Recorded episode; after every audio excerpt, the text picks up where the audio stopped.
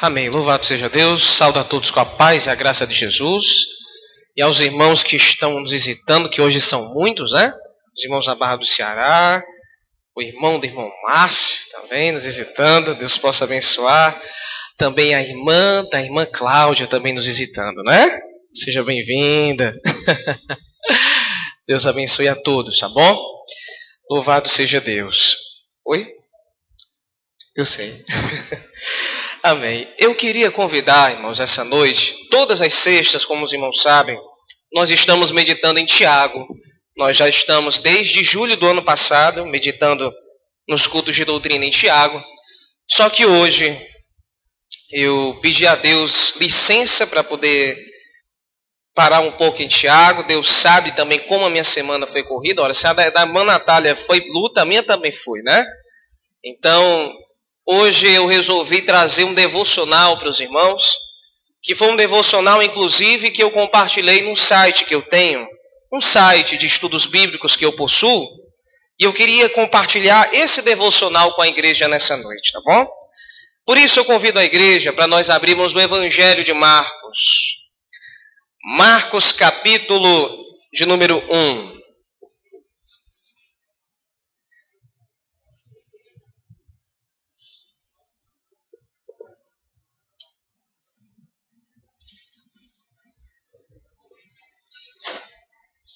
Evangelho de Marcos, capítulo de número 1. Nós vamos ler a partir do versículo de número 1 em diante. Louvado seja Deus. Evangelho de Marcos, capítulo 1, a partir do versículo de número 1 em diante. Diz-nos assim a palavra de Deus. Princípio do Evangelho de Jesus Cristo, Filho de Deus, conforme está escrito na profecia de Isaías Eis aí envio diante da tua face o meu mensageiro, o qual preparará o teu caminho. Voz do que clama no deserto, preparai o caminho do Senhor, endireitai as suas veredas. Apareceu João Batista no deserto, pregando o batismo de arrependimento para remissão de pecados. Saíam a ter com ele toda a província da Judéia e todos os habitantes de Jerusalém, e confessando os seus pecados eram batizados por ele no Rio Jordão. As vestes de João eram feitas de pelos de camelo, e ele trazia um cinto de couro, e se alimentava de gafanhotos e de mel silvestre. E pregava dizendo: Após mim vem aquele que é mais poderoso do que eu do qual não sou digno de curvando-me, desatar-lhe as correias das sandálias. Eu vos tenho batizado com água, ele, porém, vos batizará com o Espírito Santo. Ó Deus Santo e Eterno, te agradecemos, ó Pai, pela leitura da tua palavra. Que tu, Senhor, instrua, dirija e mostre o caminho, ó Pai, no qual o Senhor hoje deseja nos falar. Em nome de Jesus. Amém. Podeis tomar assento, irmãos.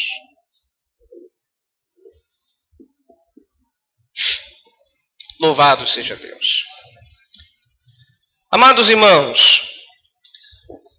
nessa noite eu queria compartilhar esse texto com vocês e temos a seguinte mensagem, o seguinte ponto central de meditação. Nós estamos lendo aqui o primeiro capítulo de Marcos, e Marcos ele é um evangelho diferente dos outros evangelhos. Marcos, irmãos, tem uma característica própria, como também todos os outros três evangelhos têm. O evangelho de Mateus, por exemplo, ele tem a marca de ser um evangelho das profecias cumpridas. Mateus demonstrou Cristo como aquele que era o prometido rei dos judeus.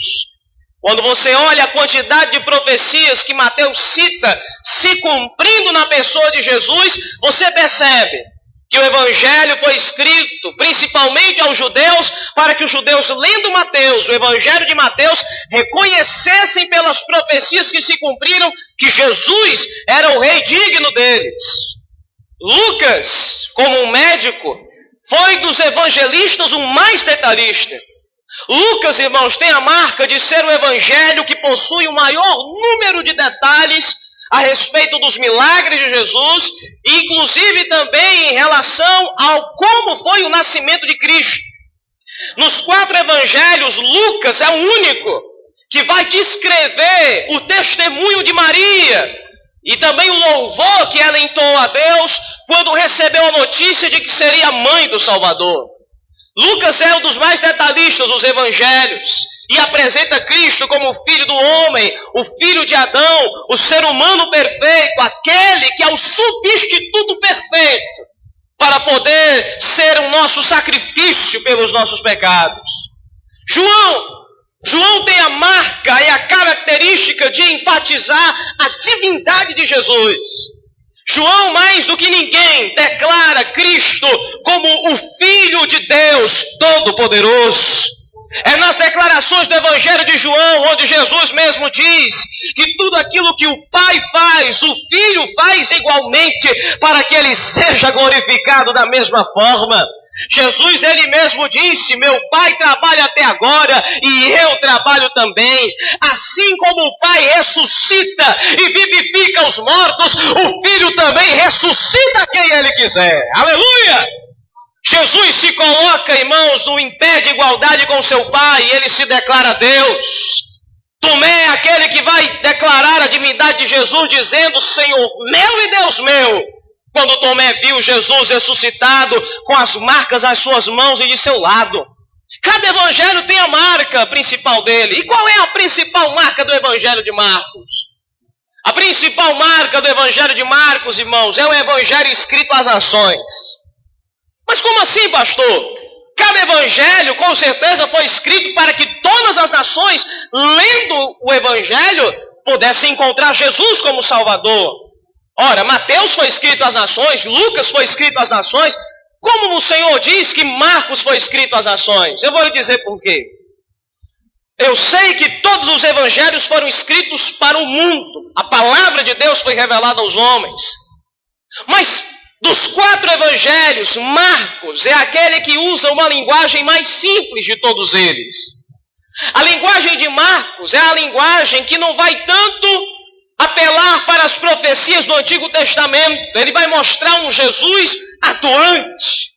Marcos, irmãos, é o evangelho das ações de Jesus, dos atos de Jesus.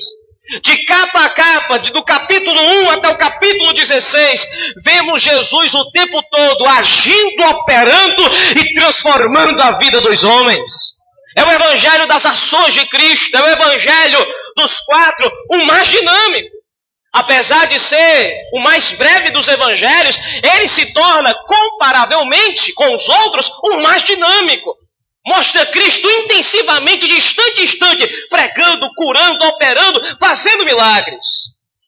E Marcos, ele tem uma característica de demonstrar o Cristo como o servo de Deus. O servo do Senhor que veio fazer a obra do Pai, consumar a obra de Deus na terra. Marcos é o evangelho das ações.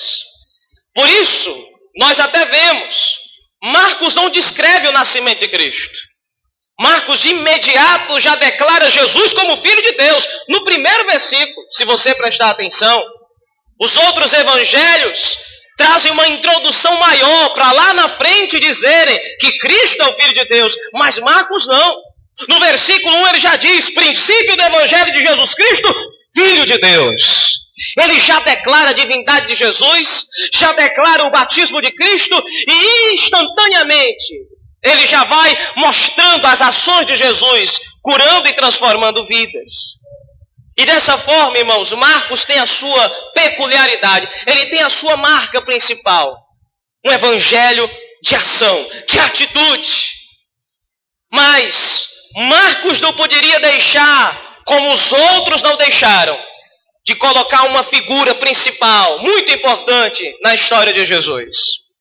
A figura que eu falo é a figura de João Batista. Mateus falou dele, Lucas falou, João falou e Marcos não poderia deixar de falar. Do precursor de Jesus Cristo na terra. Aliás, o próprio Jesus, pela declaração dele, mostrou para todos os irmãos a grandeza do ministério de João Batista. Jesus ele falou dos nascidos de mulher, veja, qualquer homem, qualquer ser humano, dos nascidos de mulher, ninguém é maior do que João Batista. Jesus, humanamente falando, colocou João Batista num alto posto de grandeza por causa do ministério dele. E com certeza, irmãos, a afirmação de Jesus sobre a figura de João Batista não foi em vão. A vida de João, como a própria vida de Jesus, foi uma vida muito curta, muito breve sobre a terra. Se Cristo foi tirado da terra com 33 anos de idade, João Batista morreu mais novo ainda.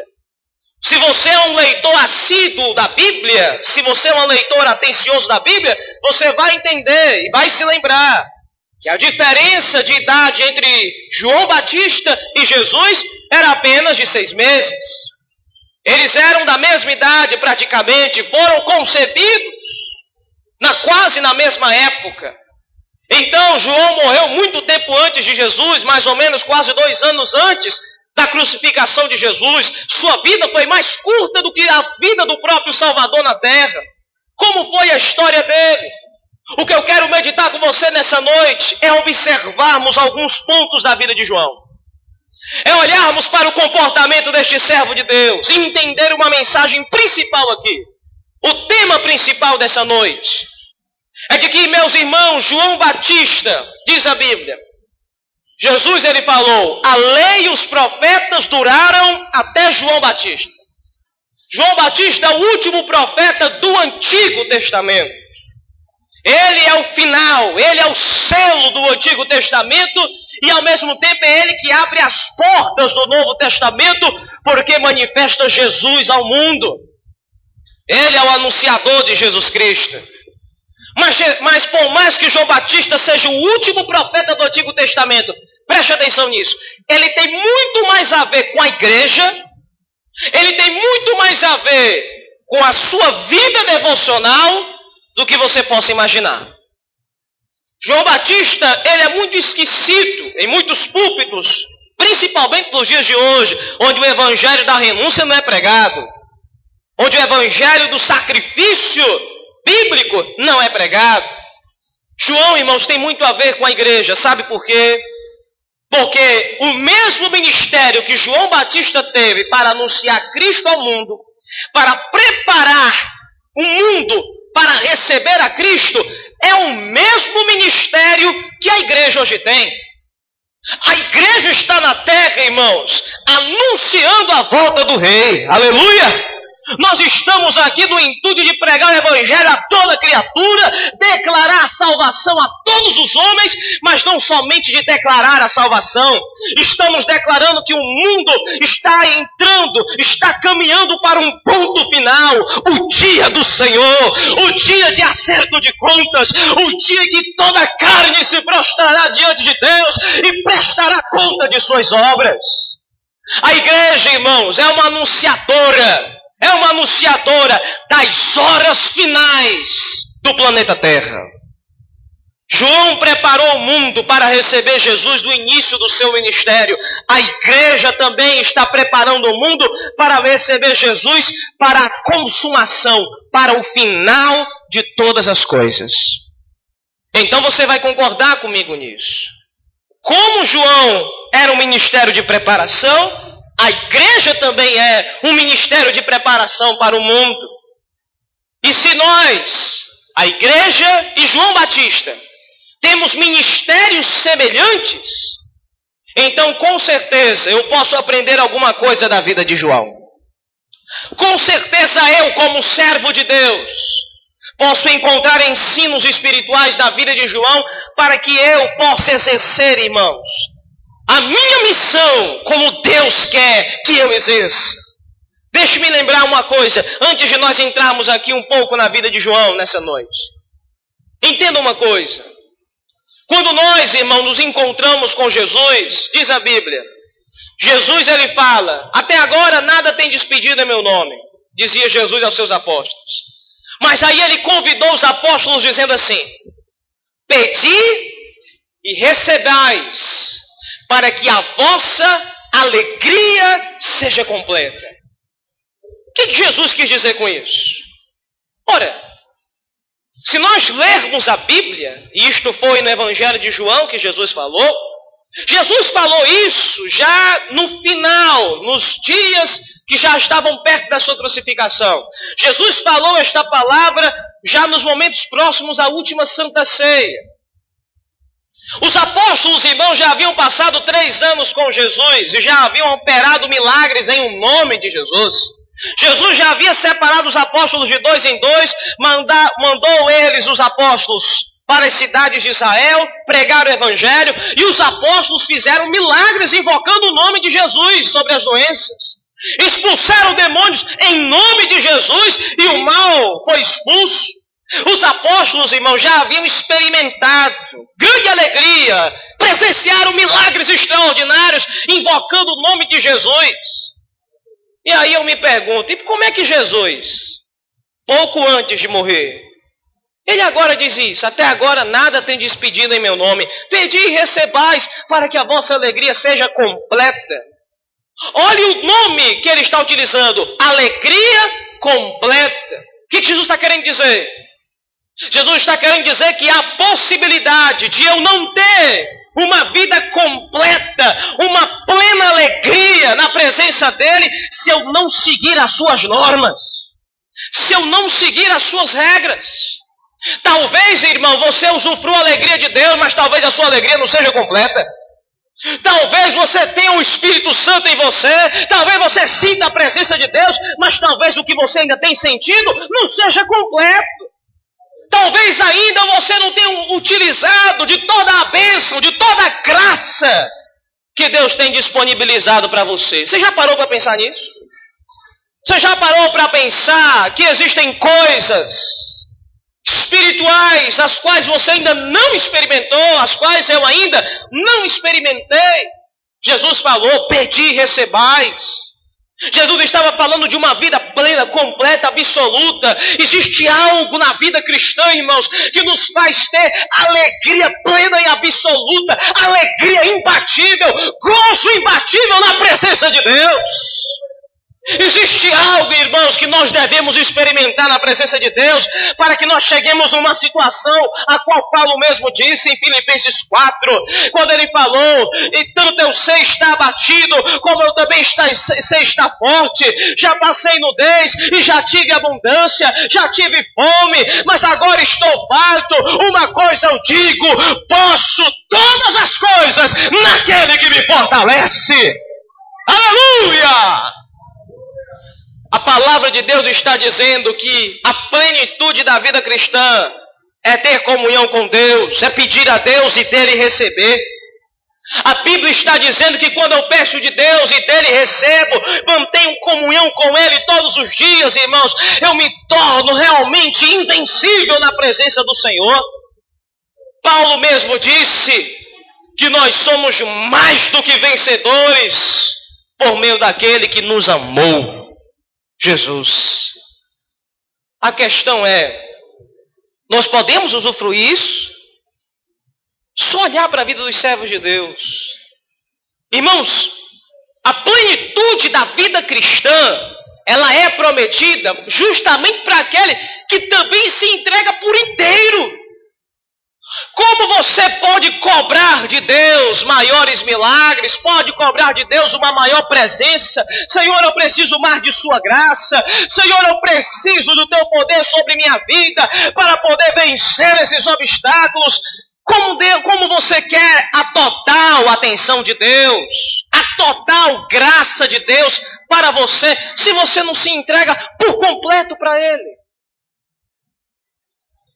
João foi João, João Batista foi João Batista. Ele só foi o que foi porque entregou tudo para Deus. Porque desde o ventre de sua mãe, ele andou pelo caminho dos santos, pelo caminho dos antigos pelo caminho da entrega total e absoluta. Nós hoje observamos uma geração de falsos cristãos, irmãos, frustrados dentro da igreja, porque querem de Deus tudo, mas quando Deus cobra dos seus servos, eles não querem entregar tudo. A Bíblia fala no livro de Salmos: Deus se mostrará sincero para com aquele que é sincero. De certa forma, existe uma igualdade, uma justiça de Deus em nos tratar de acordo com o que nós cremos nele. Olhe comigo para João Batista agora. Vamos observar um homem que entregou tudo para Deus e também de Deus recebeu tudo. Recebeu toda a graça que lhe foi necessária. Vamos abrir a palavra de Deus no Evangelho de Lucas, capítulo 1, versículo 15. Evangelho de Lucas, capítulo 1, versículo 15.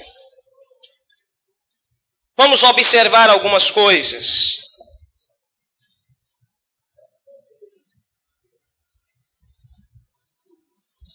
Diz assim a palavra de Deus, Lucas 1,15 pois ele será grande diante do Senhor. Não beberá vinho nem bebida forte, e será cheio do Espírito Santo desde o ventre de sua mãe. Deus declara que João Batista teria uma comunhão com Deus tão forte, tão absoluta, tão íntima, que seria ele cheio do Espírito Santo antes mesmo de vir ao mundo. Eu não quero me deter sobre ele e ser cheio do Espírito Santo antes de vir ao mundo. Eu quero me deter sobre o depois. Se ele já era cheio do Espírito Santo desde o ventre de sua mãe, como Deus assim fala, isto continuou sendo na vida dele, isso continuou acontecendo na vida dele depois. João nasceu, passou uma infância como qualquer criança passa. Entrou na adolescência, mas diz a Bíblia, foi ele todos os dias cheio do Espírito Santo. Meus amados irmãos, não existe melhor forma de nós descrevermos o que é ser cheio do Espírito Santo do que, meu irmão, minha amada irmã, nós usamos a figura de um copo. Amados irmãos, um copo, nós podemos encher ele do líquido que nós quisermos. Eu creio que você concorda comigo nisso. Você pode encher um copo do líquido que você quiser até ele transbordar. Até ele transbordar. Mas suponhamos que você já tenha um copo cheio de uma determinada, vamos dizer, de um líquido escuro. E você quer encher este copo agora de um líquido claro, de um líquido limpo, cristalino. Existe uma lei da física que fala que dois corpos não podem ocupar o mesmo lugar ao mesmo tempo. Um tem que sair para poder dar espaço para o outro. E parece que no reino espiritual esta lei acaba se repetindo novamente. A única forma de eu ser cheio de Deus, ser cheio do Espírito Santo, é primeiro dando espaço para que Ele ocupe a minha vida. Como o copo que estava com líquido escuro, para ele ser cheio de outro líquido, já que os dois líquidos não podem ocupar o lugar ao mesmo tempo, eu preciso jogar fora o líquido escuro para poder agora encher o copo do líquido límpido e cristalino. O ser humano, irmãos, para poder ser cheio do Espírito Santo, ele precisa, amados irmãos, se esvaziar do pecado, se esvaziar do eu, se esvaziar do seu orgulho, se esvaziar das suas opiniões, se esvaziar de sua personalidade e dizer: Eis-me aqui, Senhor, estou vazio do meu eu, agora enche-me do teu Espírito Santo e renova, Senhor, a minha vida. Aleluia! O próprio Cristo falou: não podeis servir a dois senhores. Ou você há de amar um e há de odiar o outro. No espaço do coração humano só há presença para um prevalecer. Ou prevalecerá a sua carne, ou prevalecerá o seu orgulho, ou prevalecerá as ciladas do diabo, ou quem vai prevalecer é a presença de Deus, os frutos do Espírito e a unção do Espírito Santo. João, irmãos, com certeza teve que se esvaziar do seu eu para poder se encher do Espírito. E todo aquele que é cheio do Espírito se torna submisso a Deus, obediente a Deus. O que é cheio do Espírito Santo está todo o tempo, irmão, sendo conduzido pela vontade de Deus para fazer a vontade dele. Ei!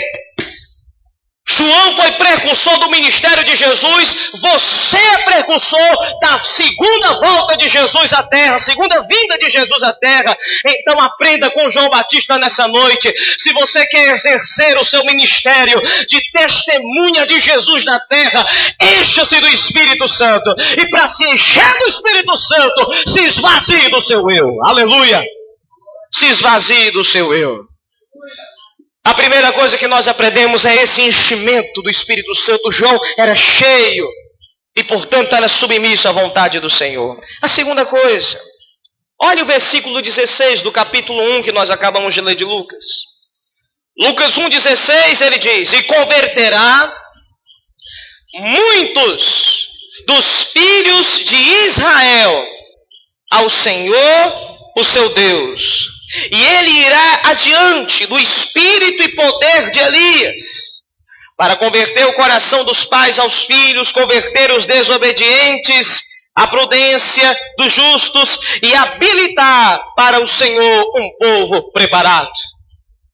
A segunda coisa que nós podemos entender aqui é o seguinte: veja, o anjo Gabriel, que anunciou aqui como seria o ministério de João Batista, ele disse: Olha, João vai ser cheio do Espírito Santo. E além disso, ele vai ter um ministério. Deus vai agir com ele de maneira semelhante como ele agiu com o profeta Elias no Antigo Testamento.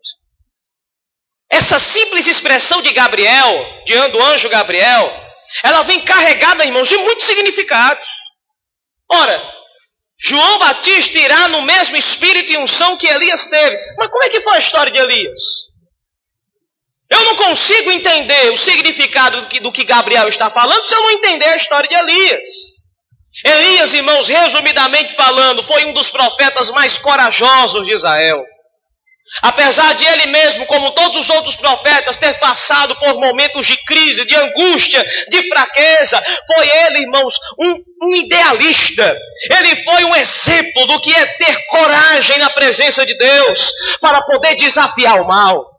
Elias fez muitas coisas, ele fez milagres, ressuscitou pessoas, pregou as profecias de Deus, mas Elias é mais conhecido pelo episódio do Monte Carmelo. Israel estava idolatrando outros deuses, 450 profetas falsos e mentirosos foram chamados para serem desafiados por Elias. Elias queria dar um basta à atitude inconsequente, covarde da nação de Israel. Israel era covarde porque Israel dizia: Não, eu acredito em Deus.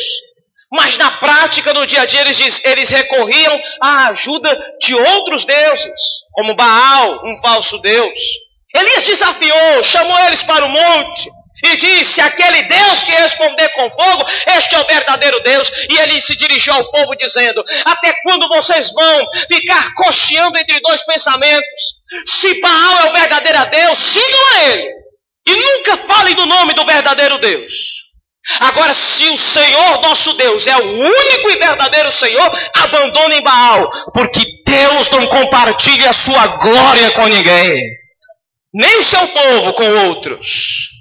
Elias desafiou, os profetas de Baal foram humilhados porque não receberam resposta nenhuma, mas Deus respondeu com fogo do alto céu, confirmando o ministério de Elias. Ele desafiou 450 homens. Ele sabia que se Deus não respondesse ele, aqueles 450 falsos profetas voariam para cima dele e o destruiriam. Ele seria morto. Ele chamou, irmãos, aqueles homens para uma batalha final, uma batalha de juízo, uma batalha de declaração do verdadeiro Deus. Por isso, Elias ele se tornou um exemplo de coragem e de ousadia para desafiar o mal. Entendendo nós a história de Elias, nós podemos entender o ministério de João Batista. João Batista, irmãos, ele, ele andou na mesma condição. Abra comigo agora em Lucas. Louvado seja Deus. Lucas capítulo de número 3.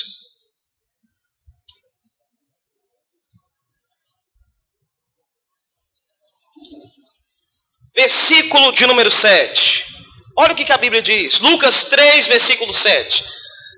Dizia João, pois, as multidões que saíam para serem batizadas: raça de víboras, quem vos induziu a fugir da ira futura?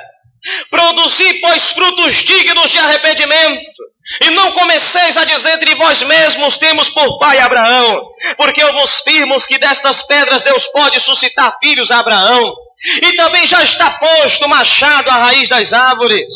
Toda árvore, pois, que não produz dom fruto, é cortada e é lançada no fogo. João, irmãos, teve o ministério de ousadia e coragem como Elias o teve. A profecia do anjo Gabriel se cumpriu na vida de João. João era ousado.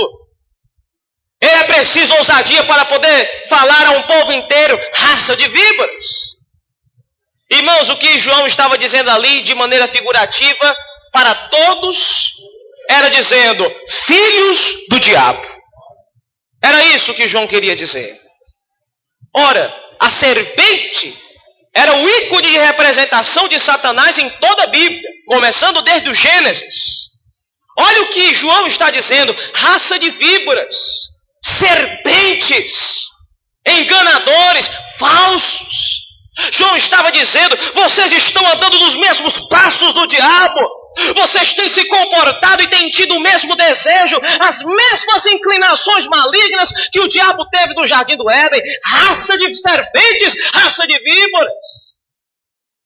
Meus amados irmãos, é necessário ousadia e coragem para declarar ao povo o seu pecado. É necessário uma ousadia, uma coragem do céu para dizer ao povo a condição que o povo se encontra. O povo se encontra pobre, cego, miserável, nu, longe da presença de Deus e dignos da condenação eterna. Esta é a condição do ser humano. E para isso é necessário coragem do Senhor. Agora me diga uma coisa: como você espera que Deus o abençoe na pregação do Evangelho? Se você não exercer a mesma coragem e ousadia que João tinha para pregar contra o pecado. Deus o abençoou. Irmãos, este homem era duro com as multidões, e as multidões poderiam dar as costas para ele e ir embora. E dizer: Este homem é louco, este homem é insensato, este homem não, não quer saber de nós, este, este homem não tem amor por nós. Muitos diriam isso. Ele não tem amor, ele nos traz palavras duras. Mas olha o texto, diz a Bíblia que ele chamava o povo de raça de víboras, filhos do diabo. Mas diz a Bíblia que as multidões saíam de tudo que era canto e iam se encontrar com João no meio do deserto. Aleluia!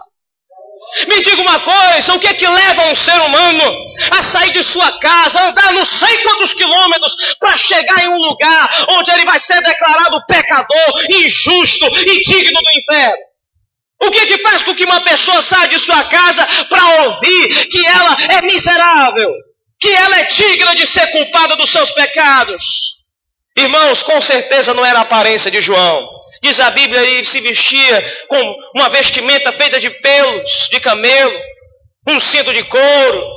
Ele não tinha uma aparência bem organizada como nós temos hoje, uma aparência social. A aparência dele não atraía as multidões. A pregação, muito menos, porque ele era duro na hora de pregar. O que é que atraía a igreja? O que é que atraía? Deus já está dizendo no teu coração: era a unção do Espírito Santo sobre ele. Ele era cheio do Espírito Santo desde o ventre da mãe. O que atraía as multidões era porque Deus estava com aquele homem pregando o Evangelho da verdade. Aleluia! Amados, as igrejas hoje estão caminhando o caminho contrário de João. Se nós estamos preparando o mundo para receber Jesus de novo, nós devemos andar no caminho de João. As igrejas falam, vamos mudar a mensagem, porque pregar sobre o inferno afasta o povo. As igrejas dizem, vamos deixar a igreja no mais alto grau de luxo, porque um ambiente confortável, luxuoso e limpinho chama a atenção da multidão. Vamos chamar um pregador, um pastor de elite, que tenha cursos de graduação alto, que tenha uma, um bom linguajar, porque as pessoas vão ser atraídas por um comunicador, por um bom comunicador. As igrejas caminham no caminho contrário. João não tinha aparência, hoje as igrejas querem aparência. João não tinha nem sequer uma igreja para poder pregar dentro dela, pregava no meio do deserto. Deserto, irmão, é um local cansativo. É um local que enjoa, é um local que enfada, irmãos. Não existe nada do deserto que chame a nossa atenção. Não tem ar-condicionado do deserto. Não tinha nem cadeira de plástico que você está sentando agora no deserto para poder ouvir a pregação de João, não. Você já parou para pensar nisso? Mas as multidões iam até ele. Igreja, nós precisamos é da unção do Espírito Santo. Nós precisamos da unção do Espírito Santo para chamar os pecadores a Jesus. As outras coisas, irmãos, são detalhes. O essencial é comunhão, é vida com Deus. O resto é resto. O resto é resto.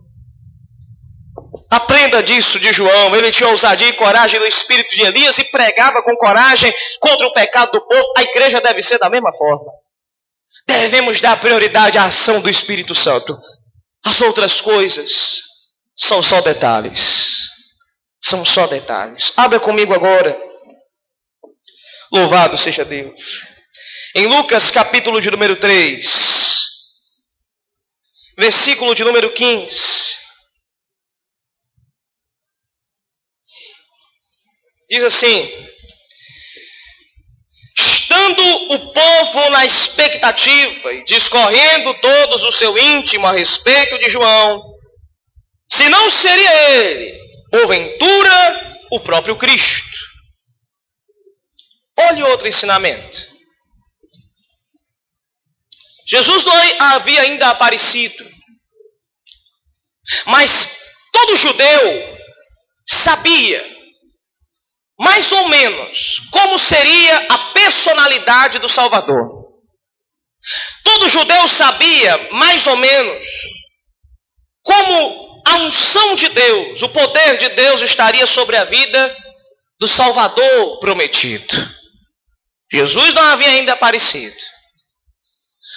Mas a multidão, de tanto ouvir a pregação de João Batista, dizia: Será que esse homem é o Salvador? Será que este homem é o Filho de Deus prometido? Lembra você, eles ainda não haviam visto Jesus. Ele só tinha uma vaga ideia de como seria a personalidade e as obras do Salvador. Mas olha o que a multidão falou. A multidão ficou em dúvida. Irmãos, que dúvida boa. Que dúvida boa. Irmãos, o que, que eu posso concluir de uma multidão que olhava para João e ficavam se perguntando entre si: será ele o Filho de Deus? Será ele o Salvador? O que, que isso quer dizer? João Batista tinha uma tamanha comunhão com Deus. João Batista era tão cheio da presença de Deus que a multidão poderia confundi-lo até com o próprio Jesus. Era isso que a multidão pensava. O nosso ministério não é igual de João Batista? O mundo, irmãos, precisa olhar para as nossas vidas e enxergar Jesus nas nossas vidas. O mundo precisa confundir a pessoa de Jesus com a sua pessoa. Você não queria ouvir isso. Eu não queria ouvir um negócio desse, irmão. Isso é uma responsabilidade. O texto está me dizendo que eu tenho que ter tanta comunhão com Deus que o mundo tem que me confundir. O mundo tem que olhar para você e dizer, rapaz, não é o irmão fulano de tal, é Jesus da vida dele. Não é irmão fulano de tal, é Jesus da vida dela. Amados, pensemos nesta responsabilidade. Há uma certa história antiga no, em muitos livros de histórias de missões que nos contam que em determinada ilha de, tribo, de tribos indígenas, um missionário há muito tempo pregou o evangelho lá e ele acabou falecendo. A sociedade missionária resolveu enviar um outro missionário muito tempo depois. E tal missionário chegou para os índios e a começou a pregar. E começou a falar de Jesus para aquela tribo de indígenas. Diz a história que os indígenas falaram para o missionário o seguinte: rapaz, este Jesus de quem tanto você fala já pisou aqui. Ele já esteve em nosso meio. E o missionário dizia: não, Jesus veio em Jerusalém na terra de seus antepassados, foi crucificado, ressuscitou e de lá subiu para o céu. Ele não apareceu aqui para vocês. E os indígenas teimavam dizendo: Não, ele apareceu, ele estava aqui. O missionário começou a perguntar como é que ele era. Não, ele era desse jeito. Como é que era a roupa dele? A roupa dele era parecida com a sua. Até que o missionário entendeu que os indígenas estavam falando do missionário que muitos anos atrás tinha ido lá para pregar de Jesus. Os indígenas confundiram o missionário com a própria pessoa de Jesus Cristo. Para eles confundirem, irmãos, era porque o missionário andava com Jesus, pensava em Jesus, louvava o nome de Jesus, amava Jesus. Ô oh, igreja, nosso dever é ser confundido com Jesus por este mundo. É o que a palavra está dizendo. Não é o que eu estou dizendo, não. É o que a palavra está dizendo. Pense nisso. Vamos finalizar. Versículo 16 e 17, João fala assim: E disse João a todos: Eu, na verdade, vos batizo com água. Mas vem aquele que é mais poderoso do que eu, do qual eu não sou digno de desatar a correia das sandálias. Ele vos batizará com o Espírito Santo e com fogo. Irmãos, oh irmãos, Talvez esta seja a parte mais dura do final aqui da nossa meditação. Talvez seja esta a parte mais dura. Os homens diziam: talvez ele seja o Salvador. Mas João olhou e disse: Não, eu não sou. Ele está vindo. Eu estou anunciando, é a vida dele. Ele está prestes a chegar. Irmãos, João, cheio do Espírito Santo, jamais cairia no pecado que muitos estão caindo por aí. O que é, pastor? É tomar o lugar de Jesus. Você já pensou comigo se João Batista tivesse a mesma mentalidade que os pregadores de hoje têm? Que os apóstolos, os homens estrelas da televisão têm hoje? Talvez ele dissesse: Não, realmente talvez seja eu mesmo. Eu sou muito parecido com ele mesmo. Podem vir para cá, me adorem. Abracem-me. Briguem pelo meu suor. Briguem para tocar em mim. Já parou para pensar nisso? Que tem muita gente aí tomando o lugar de Jesus. A Bíblia fala, irmãos, que quando Jesus andava nas ruas, as multidões se acotovelavam um por cima do outro para tentar tocar em Jesus. A mulher do fluxo de sangue foi uma que se meteu no meio da multidão para tocar em Jesus. Dele saía poder. Mas era Jesus. Não era homem. Não era um homem pecador como eu e você somos, digno de condenação. Era o Santo de Deus. O princípio e o fim, o Verbo que se fez carne e habitou entre nós, era Jesus. Que direito um homem tem de ficar fazendo propaganda de si mesmo e botando pessoas para fazerem fila para poderem ficar brigando pelo suor dele? Que direito um homem tem de botar pessoas em fila para ficarem brigando pelas suas toalhas, encharcadas com seu suor. João dizia: Eu não sou Cristo, não. Eu estou anunciando a vinda dele. João sabia o seu lugar. Você tem que saber qual é o seu lugar. O erro de muitos homens e mulheres quando são usados por Deus é confundirem achando que não. Se Deus está me usando tanto, é porque talvez eu até seja diferente mesmo. Talvez eu até realmente tenha nascido com uma estrela na testa. Talvez eu seja o cara, a cara, sei lá o quê. Talvez eu seja uma pessoa diferenciada. Por isso Deus me chamou para um ministério tão extraordinário. João, irmãos, poderia a qualquer hora pedir o que quiser daquela multidão que ouvia ele de bom grado, e aquela multidão daria para ele. Mas ele pegou a glória que eles queriam começar a dar para ele, pegou esta glória e colocou aos pés de Jesus. É assim que nós devemos fazer, irmãos. Alguém pode elogiar você, dizer, irmão, como você é usado, como você é usada, você é uma bênção de Deus, faça como João. Ei, irmão, eu só batizo com água, ele batiza com o Espírito Santo e com fogo. Ele é mais poderoso do que eu. Aleluia! Ele é mais poderoso do que você, não tome o lugar de Jesus, não tome a glória que é devida a Ele. Teu ministério é pregar sobre Ele e não tomar o lugar dele. Aleluia! Em Mateus capítulo 3, a Bíblia diz que João, quando foi batizar Jesus, ele reconheceu o seu lugar. Diz a Bíblia, João estava lá com a água na cintura, Jesus entrou no rio, João já reconheceu Jesus. E disse: Não, Senhor, peraí, peraí, é eu que tenho que ser batizado pelo Senhor. Eu batizo as pessoas para arrependimento. Eu sou pecador, Senhor, me batize. Não, senhor tem que ser batizado, não, senhor não tem nada do que se arrepender. Eu tenho do que se arrepender, eu sou pecador. E Jesus dizia: Não, me batize, eu estou tomando o lugar do pecado de vocês sobre mim. Pode me batizar, João.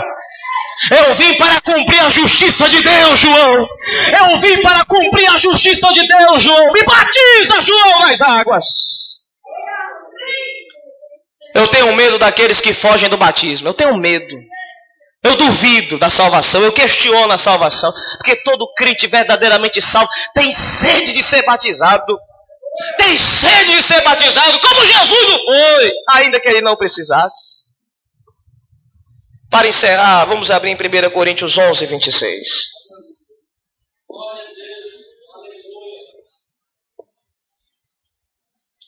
Primeira Coríntios capítulo 11, versículo 26.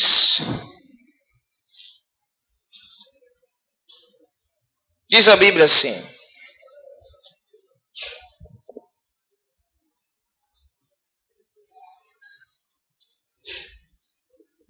Primeira Coríntios 11, 26. Porque todas as vezes que comerdes este pão e beberdes o cálice, anunciais a morte do Senhor até que ele venha. Irmãos,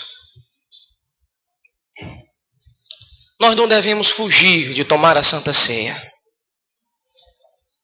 Você sabia que a Santa Ceia é uma forma também que você tem de pregar?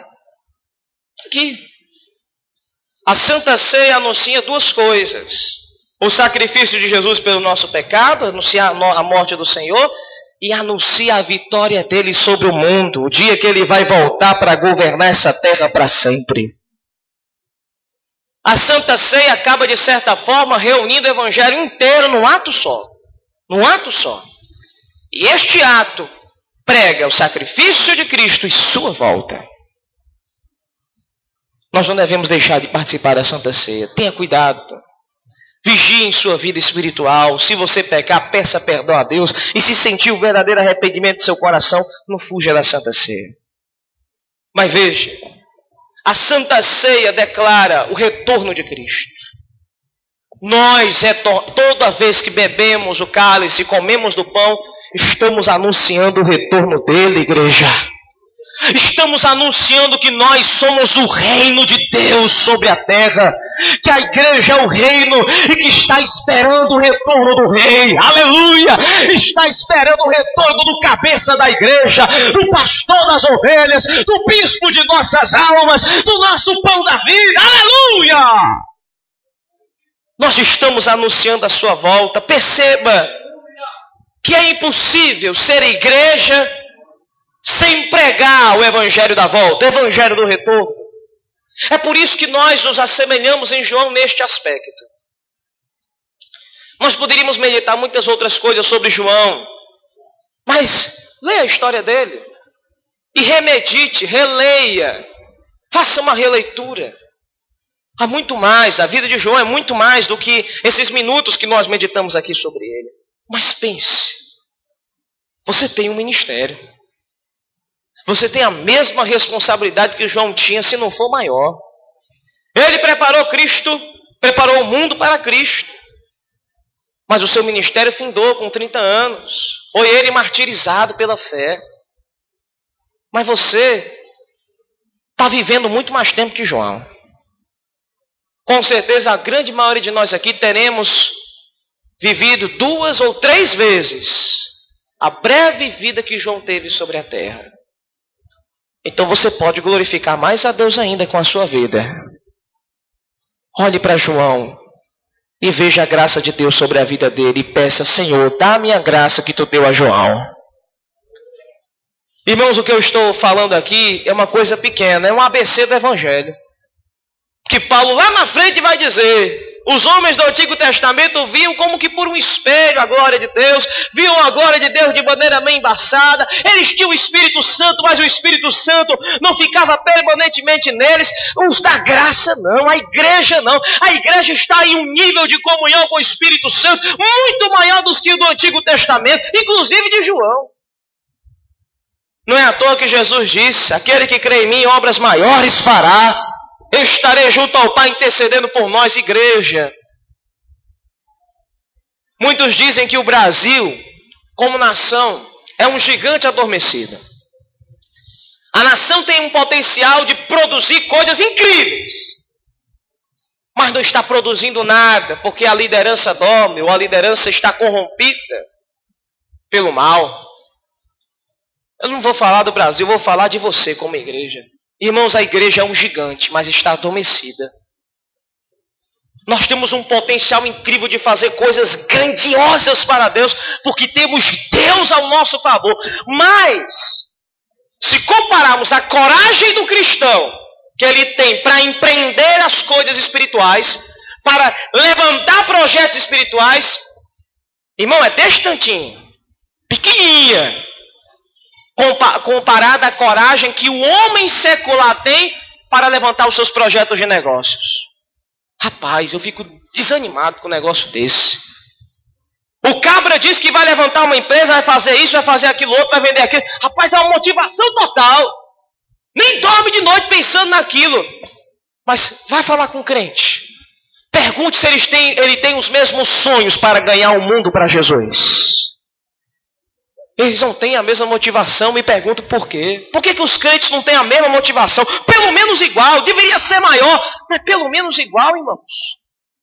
Por que é que nós devemos sempre estar um passo atrás do mundo? O mundo faz coisas grandiosas para Satanás. Jesus falou: os filhos das trevas são mais hábeis do que os filhos da luz. É os filhos das trevas levantando casas de boate todo dia. É todo dia bar sendo levantado. É todo dia canais de televisão e de rádio se levantando para espalhar a prostituição, o adultério, a mentira. E os crentes capengas dormindo, reclamando da vida, reclamando de dor, reclamando de falta de coragem, reclamando de sem visão, de não ter propósito. Como, irmãos? Se o apóstolo Paulo falou que se Deus é por nós, quem será contra nós? Aquele que entregou o seu próprio filho por nós, porventura não nos dará tudo aquilo que pedimos a Ele? Você quer levantar alguma coisa para Deus? Quer fazer alguma coisa para Deus? Você acha que Deus não quer fazer isso, não? Você acha que Deus já não está pensando muito antes de você em fazer isso? Então você está com medo de que Deus não vai lhe ajudar? Se Deus é que quer fazer isso na sua vida, se Deus quer escrever uma história contigo, oh irmãos, pensamos graças a Deus. Vamos ficar de pé em nome de Jesus.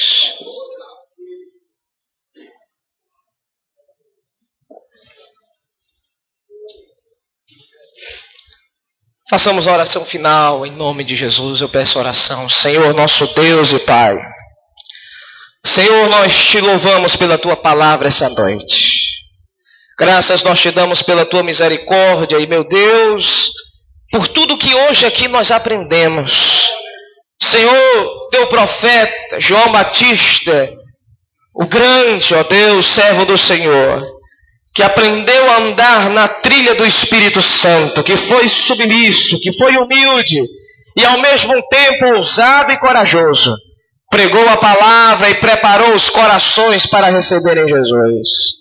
Mas, meu Deus, o teu Espírito Santo hoje nos cobra, para que, meu Senhor, venhamos, ó Pai, aprender dos antigos profetas e neles, ó Pai, temos um modelo, temos exemplo de fé, Pai, para podermos hoje fazer grandes coisas para o Senhor. Meu Pai, que a igreja ande na trilha da santidade do Espírito Santo, se supere espiritualmente, Oh, meu Deus, ensina a igreja a recorrer à constante graça de Deus, Senhor, para dela se fortalecer e se renovar. Oh, Pai Santo e Eterno, que tua palavra seja escrito a fogo nas tábuas do nosso coração e seja marcada em nós, Senhor, na tua presença. Pai, abençoa todos aqueles que hoje vieram a esta casa de oração para louvar o teu nome e para aprender a tua palavra. Que, meu Deus, cada um de nós aqui sejamos renovados espiritualmente e tenhamos disciplina, compromisso de agora colocar em prática aquilo que hoje aprendemos. Senhor nosso Deus, é o que nós te pedimos e nós te agradecemos, em nome do Senhor Jesus. E que o amor de Deus, o nosso Pai, a graça maravilhosa de Cristo e a comunhão do Espírito Santo esteja com todo o povo do Senhor, para hoje e sempre. Amém e amém. Vamos dar uma salva de palmas a Jesus. Deus os abençoe.